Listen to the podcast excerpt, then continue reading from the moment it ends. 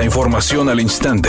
Grupo Radio Alegría presenta ABC Noticias. Información que transforma. ¿Qué tal? Muy buenas tardes, esta es la información. El acueducto El Cuchillo 2 ya empezó este fin de semana a suministrar los 5.000 litros por segundo prometidos a la zona metropolitana de Monterrey, informó el gobernador Samuel García durante el arranque de construcción de un tanque de almacenamiento en Escobedo. Samuel García afirmó que dicha cifra ya es surtida por El Cuchillo 2. Sin embargo, también señaló que le solicitó agua y drenaje de Monterrey a cargo de Juan Ignacio Barragán que dicha cantidad comience a ser notoria por los ciudadanos. Además, señaló que con la entrega de los diferentes equipos de agua y drenaje y el apoyo de la federación se ha ido resolviendo el problema hídrico en la entidad.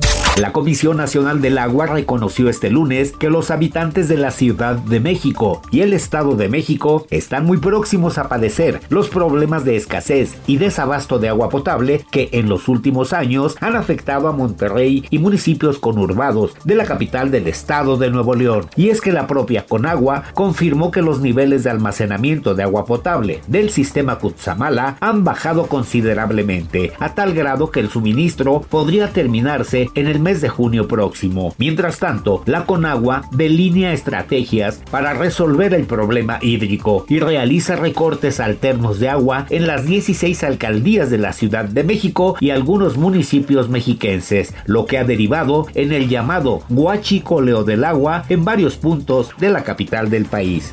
Leo Messi no viajó a Londres para los premios de Best, situación que ha alarmado a muchos alrededor del mundo del fútbol. Así lo han comentado en muchos de los diferentes portales internacionales. El argentino está nominado como candidato a recibir el galardón a mejor futbolista del mundo junto con el noruego Erling Haaland y el francés Kylian Mbappé. Esta decisión de no estar en la ceremonia especula con la posibilidad de que el capitán de la selección argentina no sea el ganador de dicho título. Messi, Haaland y Mbappé son los finalistas tras superar el primer escollo de la nominación original de la que quedaron en el camino Julián Álvarez, Marcelo, Broskovic, Kevin De Bruyne, Ilkay, Gondogan, Rodri, Kibic y Bernardo Silva, entre otros. Vale recordar que en este premio votan entrenadores y capitanes de las selecciones nacionales, además de periodistas especializados aficionados.